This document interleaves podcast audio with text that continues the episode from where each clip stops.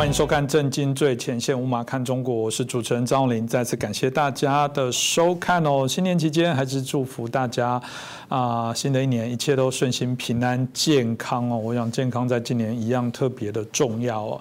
嗯，拜登哦，这个已经上这个我们讲的就任的部分，已经在将近那呃，不算不到一个月啊，但大家也在看他会做哪些的一些事情哦。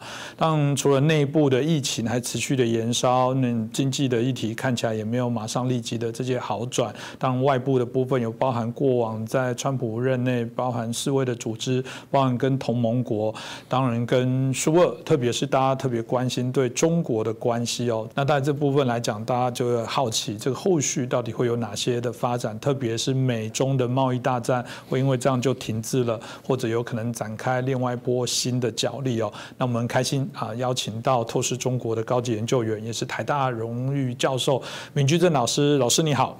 呃，主持人好，各位观众朋友们，大家好。是老师刚就延续刚刚直接开场的议题哦，但到底美中贸易还谈判吗？或者就会延续？哦，大家很好奇，像川普一样，就一路战到底，要让你中国这个过往这个不对等的这些贸易的部分，要在这里让你彻底的去改变哦。老师怎么看？呃，我想谈是一定会谈了，嗯，只是多快谈而已。我想我们可以看看先行指标了，嗯，我们现在看到就是双方都在喊话。啊，中共方面呢，反正用了杨洁篪了，什么都出来喊话。习近平过去不是跟那个星巴克的老板也都成为笔友嘛，也都算是也都公布，等于是喊话的一部分。嗯。那么美国方面呢，也陆陆续续回应啊，从这个发言过白宫发言人到国务院发言人到国务卿呢，在不同场合也都说过话，所以双方都在喊话。喊话的意思就是说，其实我们是准备谈了，只是我。呃，美国方面觉得说我还没准备好，等我准备好再谈。嗯，那至于说谈什么呢？我们可以稍微先想一下，大概会谈八个方面，我猜啊，八九个方面。第一个当然是经贸问题，呃，就双方经贸关系啦、贸易战啦、贸易协定等等，这第一个。第二呢，双方的科技关系，这对中共来说非常重要。第三呢是人文方面的交流。嗯。第四个方面是有关人权的问题，这是美国会比较感兴趣的。第五方面是外交关系，双方都有感兴趣的。然后第六个呢是军事跟战略关系。第七个呢是比较敏感的南海问题。嗯。最后个最敏感的是台湾问题。是。我猜他们要谈的话，应该是这些题目。嗯。那回到如果刚刚提到的经贸的问题哦，因为这也是大家非常的关注哦。那经贸的议题，老师，你认为如果谈要谈哪些东西呢？我们先回顾一下哈，在这个。二零一八年，我们就预测，我们说美中之间应该会有这个贸易战，当然都不相信，那后来就发生了贸易战。反正谈判时候谈了一年多，那最后签成协议了。嗯，我们说中共不会认真落实协议的啊。第一呢，中共对于这落实协议他是没有诚意的，因为他认为这东西约束了他，绑住他经济发展，他不愿意这样干。第二呢，我们帮他算过，中共的外汇存底不足以去应付这场贸易战。也就是说，他认真要达到他跟美国买东西的标准呢，他钱是不够的，嗯啊，所以这第二点。那么再来就是在这个反送中的问题爆发爆发之后呢，中共一镇压，然后国际去制裁他，所以使得中共透过香港进行贸易的能力呢受到很大的影响，这对他经济是有影响的。再来是武汉肺炎，到现在为止还没有完全消退，那甚至第二波又起来了。再来呢是夏天的水灾，是啊，大家都忘记的事儿了。夏天水灾看起来死人不多，为什么呢？因为官方没有怎么报道。嗯，因为官方不报道不报道，所以外界觉得说事情并不严重，其实事情很严重，严重到直接影响到大陆经济发展。到什么地步呢？我们看到，武汉是工业重镇，也是商业重镇，所以以武汉为周为核心的这些周边地区呢，工业、商业跟那附近农业都受到打击。好，那么这是这个呃经济的部分。直接影响到就外汇存底不足了，我们刚刚说了，所以中共会非常希望说最核心部分呢跟美国重开谈判，谈什么谈贸易。我们若重看贸易的话，中共的说法一定是对你好，对我也好，因为你也需要贸易变好，我也需要贸易变好。那贸易变好就拉动经济。嗯。第二呢，经济好的时候呢，对两边的就业都有帮助，这话美国人听得下去的。第三，对我们两边的财政都有帮助。美国搞 QE two 搞了很长时间，国家花钱花的不得了，所以国家负债是非常高的。如果说能够因为提振经济，然后充实国家财政收入的话，对美国来说是有帮助的啊，所以这个东西他会谈的。那么大的方向大概是这样的：第一呢，希望减少这个采买金额，是，就是我原来答应说我多买你两千亿的东西，那现在也有，你看到我刚有那么多困难，是不是可以少买一点点？少买一点点，第一我做到，第二对提振经济跟贸易对双方都有好处。嗯，这的话美国人未必听不下去。第二，如果要提振经济跟贸易的话呢，那你是不是放宽对我一些限制跟制裁？嗯，那第三，这样的话是不是对我们贸易协定当中一些约定啊、一些条款啊或者什么东西呢，是不是稍稍稍微放松甚至修改一下？大概是这几个方面。那比较具体，比如说强制技术转移，你的标准是不是不要定的那么严？第二，对于这个我操控汇率部分，你是不是不要定的那么严？第三呢，你们华尔街跟什么把我很多中国企业赶走了，你是不是在放宽条件让我再回来？这样你也赚钱，我也赚钱。所以大概有关贸易部分的最核心的，我才是这些东西。这个大概也是值得我们后续来关注，因为这个的确是一个非常大的一个课题啊。那当然，老师谈到了中共可能会谈的第二个部分是科技哦，科技到底中共会期待谈什么东西呢？呃。其实我们现在看下去，就是走到当今的国际社会走到这个阶段啊，经济的发展跟科技的发展是密切相关的。也就是你科技程度非常高的时候，你能制作制作非常高阶的产品，不管是军用的还是民用的，嗯，而这些产品呢，都可以卖到比较高的价钱。用行话来说，叫做附加价值比较高。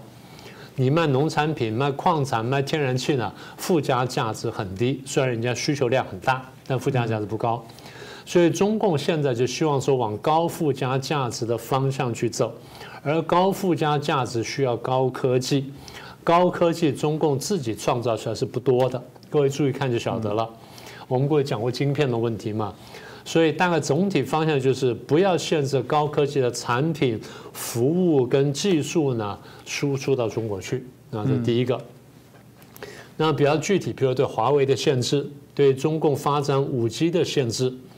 那么再来就是对于中共呢，这个不是过去推过的“中国制造二零二五”吗？然后这个川普政府狠打一段之后呢，中共就把它这改头换面了吗？那如果说拜登愿意放松的话，我相信中共非常欢迎。中共可能不会直接讲这个事情。但他会挑几样出来说，这里你可不可以放宽？这里可不可以放宽？这里可不可以放宽？所以实质上要求美国放宽中国制造二零二五。是这个，当然也是呃，我们刚刚提到很大的影响。第三个部分，我自己感受会比较强烈，是所谓的文化人文的交流。哎，中国过去都是透过这种所谓的软实力，其实在进行软渗透。啊，这就是最标准很多大外宣在做的事情啊。老实讲，中国美不美？超美！每次我看到那个很多的啊，中国旅游节目、美食节目你真的会赞叹中国地大物博，然后我们看到它有许多的这些人文荟萃的非常精华的部分，几千年来所累积的这些鲜明的智慧，哎，非常好。可是它就是变成是你有可能作为所谓的大外宣，这种所谓的软实力慢慢变成是软的渗透。老师，到底你觉得中国如果要去谈这个所谓的人文交流，希望不要中断，这会不会中了某种轨迹呢？可能会了，但是。对中国来说，它当然很强的动机；对美国来说，也未必没有这种动机。我想中国会特别想谈什么呢？那时候不是因为千人计划关系，跟着抓到说很多中共间谍嘛，所以大概他们会跟想跟拜登讲说，呃，你是不是放宽这就对交流的限制？嗯，那我们各方面呢，哈，可能有些地方不如你，想跟你学习；我们有些地方也比较厉害，想跟你交流。所以第一是放宽我们的学者。再重新让你让他们回到美国的研究单位啦、大学啦、公司里面或医院里面进行交流研究啊，这第一块。第二块就有关新闻交流啊，你们想知道我们嘛？你刚不说地大物博、旅游啊、文化各方面嘛，对不对？我们中国很多东西可以展现给你们美国看，我们的文化、我们各方面等等。所以呢，让我们的新闻媒体、新闻记者，甚至让我们的社交媒体，是不是能跟你们交流合作？比如说抖音，像这种东西啊，这这第二块。那么第三块就是呃，过去庞培要说我们的孔子学院呢不是在教语言，我们的孔子学堂不是在教语言，在进行文化渗透，他完全搞错了。我们真的是在教语言。那么你像我们这么大一个国家，你们这么大国家，我们很多人在学英文，也希望你们很多人能够学中文。所以是不是我们在恢复语言上的交流，恢复我的孔子学院或孔子学堂？嗯啊，这第三块。简单说就是，不管是学者交流也好，或者说媒体交流也好，或者说孔子学院等等这种语言交流也好，对中国来说，就你刚讲的，它是一个软实力向外扩张的表现，它是统战跟渗透的工具。但是话说啊，这东西有的时候，你明明知道它是一个这种统战的工具，但是呢，你觉得我在地方也能发挥作用的话呢，双方会犬牙交错的做的事情。所以这事情我说不是不能做，但是做起来得非常谨慎，是看你怎么设计。嗯，这的确啊，今天今天就好像像我们刚刚讲的，他更多跟美国交流，搞不好最后嗯发现美国的民主制度下哈，玻璃反的部分也不是不可能，也有这样的一些案例哦。所以这值得我们来关注。那在第啊接下来的部分是有关人权啊，我想这个就是一个非常严肃的问题哦。那有关人权的部分，老师你觉得中共有有什么好要跟美国要谈什？美国会想去谈那这些东西呢？我美国当然很想谈了，因为对美国来说，这是一个很重要的价值观嘛。他经常批评中共说你的人权落后了，你人权的虐待了什么等等，啊，这个不人道，所以希望说解决这个问题。大概美国比较希望谈的，比如像香港问题，是中共也希望谈香港问题。嗯，中共对香港问题这样看的。然后现在我已经掌控下来了，那么你去制裁我们林郑啊，制裁什么骆惠宁啊，什么等等这些人呢？你们都不对的，因为你们不了解我们，这是我们很敏感的话题。那碰碰触碰触到了我们的民族尊严啦，跟我们的骄傲感什么的，所以你不要去制裁他们，你去接受这个东西吧。你还是恢复对香港的这个什么开放什么的，这第一个部分。第二呢，就是新疆问题，你们完全搞错了。在新疆，我们对维吾尔人非常好，我们根本没有搞什么奴奴工营啊，也没有搞什么种族灭绝，也没有搞奴工产品，你们完全看错了，完全是你们不了解我们想帮助少数民族的一片苦心。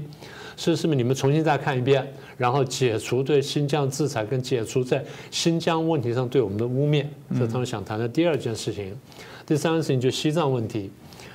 西藏的这个种族灭绝、跟宗教灭绝、跟文化灭绝呢，中国已经进行很长时间，从一九五零年代开始到现在呢，大概半个世纪多了，呃，六十多年了。那事实上，这个国际上都很清楚，国际上也有很多的这些呃影视明星也好了，或是这个社会名人好呢，帮西藏去奔走呼号，可中共呢一直是置若罔闻，所以对这个问题呢，中国也一直不肯放手。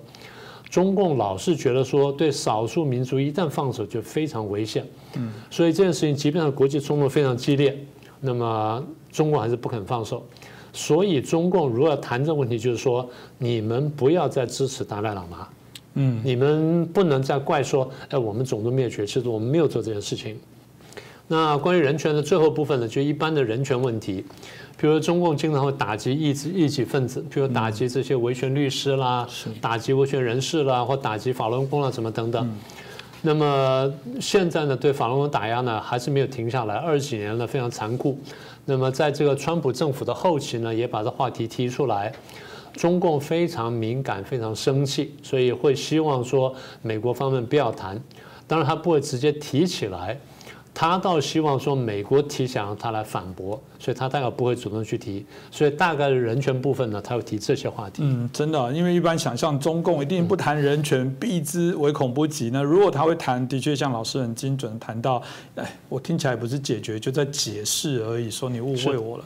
那另外谈到外交的部分啊，老师觉得外交中共会喜欢谈什么呢？我觉得最大一个就是因为在川普的后期呢，看起来美国在全世界对中共呢搞一个外交的包围，是。或者说外交的封杀，呃，不管你把它叫做五眼联盟也好了，或者说叫世界反中共大同盟也好，或什么等等，大概这么个态势在慢慢成型当中，这中共非常担心的，也就是中共想要突破美国对它逐渐形成的外交封锁，嗯，这是他非常害怕的事情。我们看见，就现在中共的外交呢，基本上国际上是非常孤立的。他讲很多东西，国际上不太相信，因为香港问题，他得罪了欧美国家，刚讲到的新疆问题得罪欧美国家，西藏问题、台湾问题，然后最重要就是疫情的问题。他不是说以疫谋霸吗？或以疫抄底吗？国际上对这事情是非常不谅解的。所以澳大利亚那不是讲说要去追查一下这个武汉肺炎到底是怎么爆发出来的，发源地是什么，然后怎么传播出来的？澳大利亚就被中国打压到现在吗？所以中共向来是这样，就是说你你不能讲我，我可以讲你，你不能讲我。你一讲我就是反华，然后反中什么等等啊，什么反正扣一大堆帽子。那现在希望说美国能够停下来，然后这个问题上面能够后退，甚至能够松绑，完全松开。那么更具体的指标，譬如说了，啊，在 WHO 上合作，嗯，就在世卫问题上面合作。啊，中共现在非常高兴，看见拜登说啊，你要回到巴黎气候协定，然后你要回到这个 WHO，这我看都是很欢迎的。所以中共讲说，我们可以在气候问题上面，在工卫问题上面什么的，可以相互合作，这都是中共具体在外交上可以希望做的事情。那最后一个小的指标的问题，在外交上面就是，你不是把我休斯顿领事馆关了吗？那我为了报复，我关了你的成都领事馆。那咱们俩讨论讨论，是不是重新开这两个领事馆？啊，这最具体呢，可以做的一小步。对中国来说呢，这会他想要提出的议题之一。嗯，这真的看起来可以理解哦。中共如果在谈跟美国来谈判的部分，这对他来讲是非常重要的课题哦。那当然，外交跟战略哦，啊，这个也是我想在当初川普也发动非常多这些外交战略的部分的处理。那老师觉得中共又会希望怎么来谈这个事情呢？大概最核心的部分就是，川普时代呢已经把中共视为敌人了或敌手了。嗯，那现在拜登只是讲说是一个竞争的对手，偶尔他用这个 adversary 这个字，但这字呢从翻译成中文呢可轻可重，重的话就是敌手，轻的话就是对手。所以这个词呢还是跟 enemy 不太一样啊，跟 foe 这个字不太一样。所以美中共会希望说，美国不再将中共视为敌人或敌手。视为竞争对手没有问题，那我也这样看你啊，这个东西是对他中国来说是好的。第二就是你逐渐形成刚刚讲说的外交的包围圈或者围堵圈，希望说你能够放松，然后在亚洲的军事活动呢，希望你能减少。那么中共当然可以答应说，我可以减少我一点点军事活动，这没有问题。但你到我家来搞军事活动，我到底比较担心，所以希望美国能够减少。呃，第一个部分。第二部分就是军事交流，那么军事交流有直接军队的交流，跟军队相关的部分的交流，比如说科技，不管是科技的研发，还是科技的合作，还是说科技交流，都希望说能够增加。再来就是因为美国的作战方式不一样，美国的作战方式呢，进入到信息时代的作战方式，嗯，中共才刚刚踏入，美国进入信息时代作战方式现在三十年。嗯，美国从一九九一年打伊拉克开始就已经用到了信息时代的战争，那次真的吓到了中共，所以中共后来开始急起直追呢，主要是受这件事情的激励。好，所以刚刚讲说这个军事教育部分，还一还一点就是，过去美国在太平洋演习，那么有邀请中共，那么中现在已经几年停下来了，所以大概中共会希望说，你在环太平洋进行演习的时候，是不是邀请我参加啊？这第一个。第二，甚至是不，我们两军呢直接进行演习，我们联进行联合演习，因为两军直接进行联合演习，跟多军演习的意义是不一样的。我能够跟世界第一强国共同演习，代表我的地位的提升，代表第一强国重视我。嗯，那尤其是双方就就假装共同海上救难啦，啊，共同打击海盗啦，啊，或者应变什么气候灾难什么等等的，这对中共的军这个军队的国际地位提升是有帮助的。所以在军事战略部分的话，中国希望说达到这种标准。其实好怪哦，我们很难想象哦，尤其我们的观众朋友，就想象这个美中假好意的来做军事演习，这到底在葫芦卖什么药？这个当然我们都持续来观察，这个拜登政府会不会如此做。当另外一个谈到南海的问题哦，刚刚提到的演习主要的部分当然就在南海。老师，你觉得中共在南海的议题会想谈什么？第一个当然就南海岛礁了，因为呃，二零零五年呢，中共答应这个。美国说：“哎，我们不会去搞这东西。”那现在呢？他把南海岛礁呢逐步扩建。嗯，南海南海的礁呢不但变成了岛，而且已经超过了太平岛的大小。不但超过太平洋大小，上面有呢，可以重让这个重轰炸机起降的长跑道，跟这个后跑道。另外呢，还有高大概有差不多五层楼的建筑，然后有雷达站，甚至有飞弹发射站。那么也就是说，原来说南海不军事化呢，现在南海岛礁已经彻底军事化了。那么美国对这件事情非常在意，因为一旦南海岛礁军事化之后呢，直接影响到南海的国际航路。而南海的国际航路对于东亚地区跟部分东南亚地区，跟这西方的这经贸往来有非常密切的关系。当然，大家说我们可以绕开不不走南海，我们可以走菲律宾啊，或走印尼啊，走那边绕过去。那但是那样就花了太多时间，成本花太高。更何况，如果说南海真的被中国内海化的话，这么大块地方呢被中国占下来。那么对国际来说呢，对美国来说是一个声望扫地的一件事情，所以美国一直要表现说，我的兵力强大，我的海军强大，我在南海呢可以自由行动、自由航行，不受你的影响。但是每次这个美国的船舰一靠近中国岛礁的时候，中国说啊，你侵害了我的这个领海什么等等，所以美国非常生气，说明明是你先改变了事实。那现在我回来重申的事实的时候，你说我侵犯了你的这个空间或侵犯你的主权，所以你要把这件事情扭回来。那么中共希望说美国把这些吞下来，你减少你军事活动。我们看到美国在南海军事活动最明显的有两类，第一类是航母的活动，第二类是潜舰的活动。所以这两类对中国来说呢，都是芒刺在背。当然中国也有些对付的方法，但是双方坦白说呢。都不太不太希望说擦枪走火，双方都希望说利用某种策略，然后去震慑对方。但是呢，这样一来呢，在南海部分呢，就毕竟是一个比较敏感的话题，所以中共也希望说，南海呢，你慢慢认了归我，然后你不要插手。当然，他可他还小的时候不是一触可及，但他至少是往这方向努力。是，当最后一个老师提到，如果中共希望谈的这个八个面向里面，最后一个提到的是台湾的问题。那台湾的问题，老师觉得他又有想谈什么东西呢？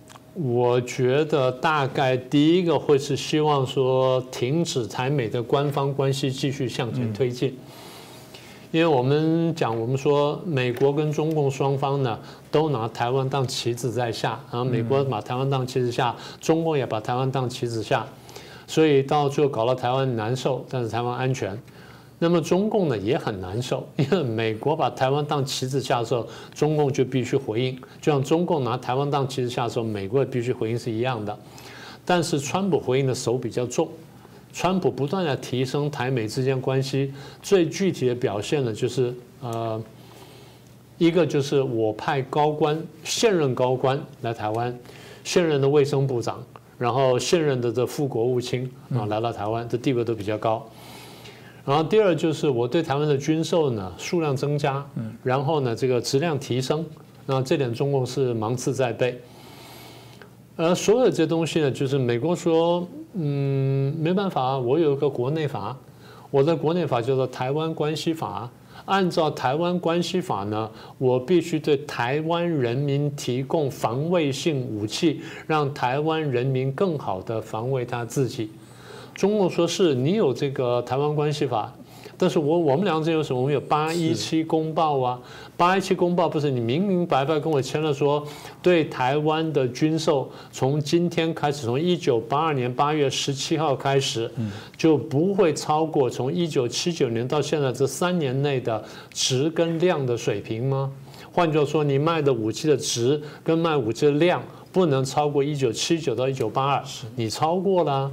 你卖了 F 十六，你卖了扑爪雷达，你卖了这，卖了卖那，然后卖了反弹反舰飞弹，然后你又卖了 AWACS 飞机、预警机什么等等，这些东西都远远超过当年的东西啊。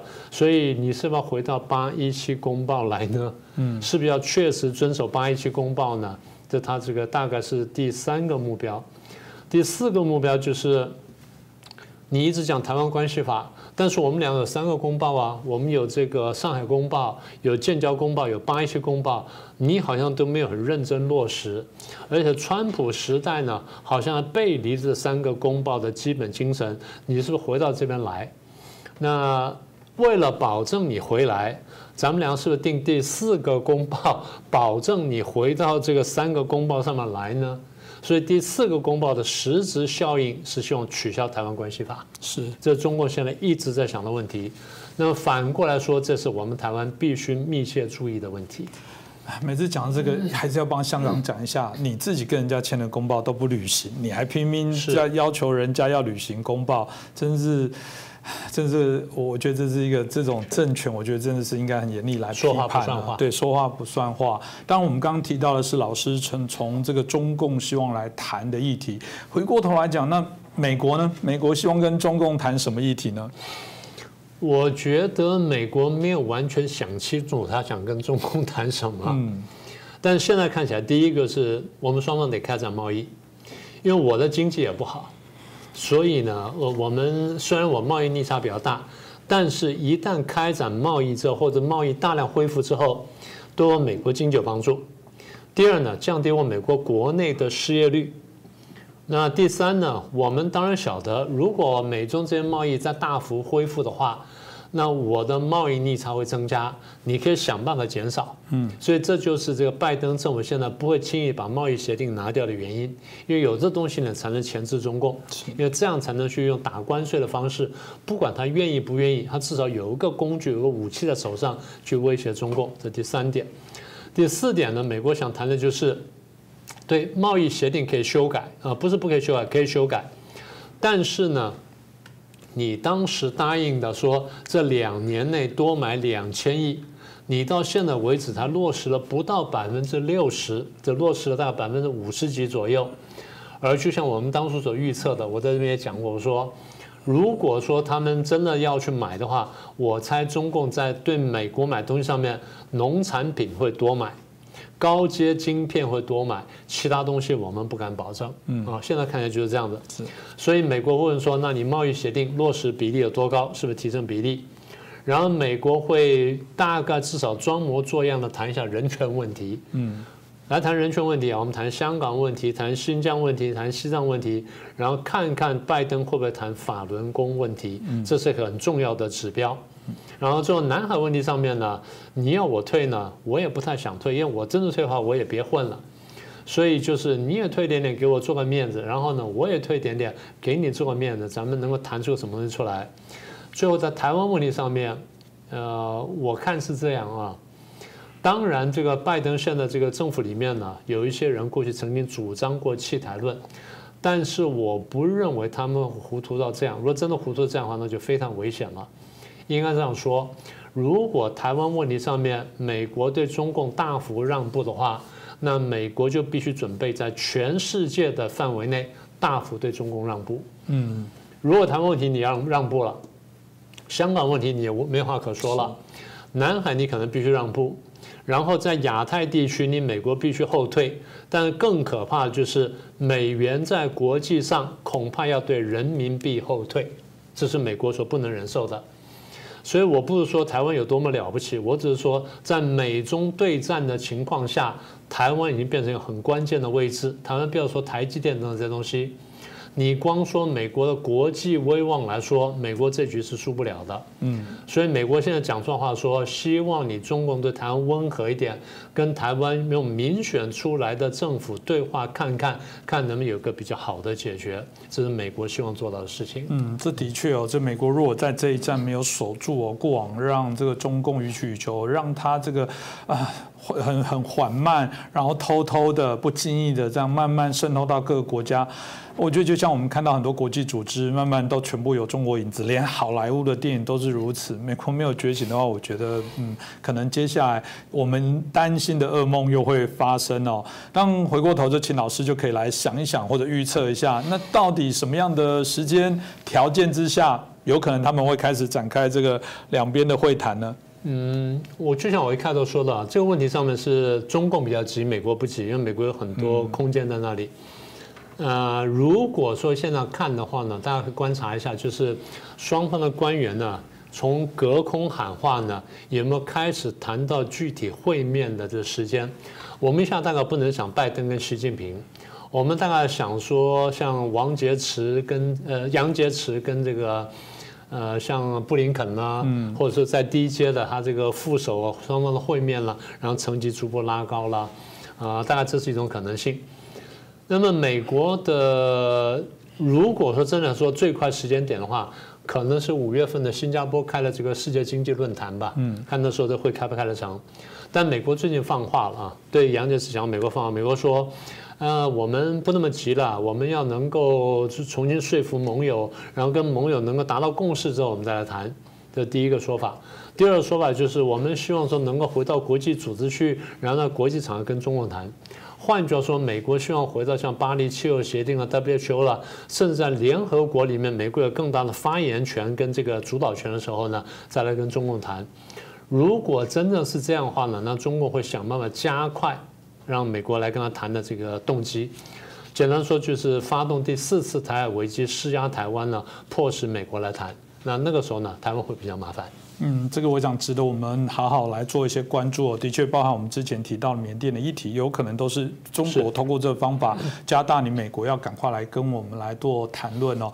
嗯，目前看来，拜登的政府当然没有明显的我们刚刚提到的，大家当初最早担心的这样子更快、更大的跟中国示好，甚至示弱。但真的还是假的？是演戏还是真的？我觉得所有在关注我们推动中国民主化，或者在担心这个西方国家在次被中共蒙骗的人，我觉得我们还是要加紧力道，不断的去宣传、宣导，让他们要了解这中共的运作的本质哦。过去我们在节目当中其实有谈论非常多，如果有兴趣，大家都可以到我们其他明老师啊，针对我们中共政权的这些剖析的部分，都可以啊去收看，可以更清楚的了解哦。今天也谢谢我们明居正老师哦，来谈到美中这个谈判哦，接下来如果要进行，大概有哪些的一些条件，让大家更清楚的了解，同时也拜托大家。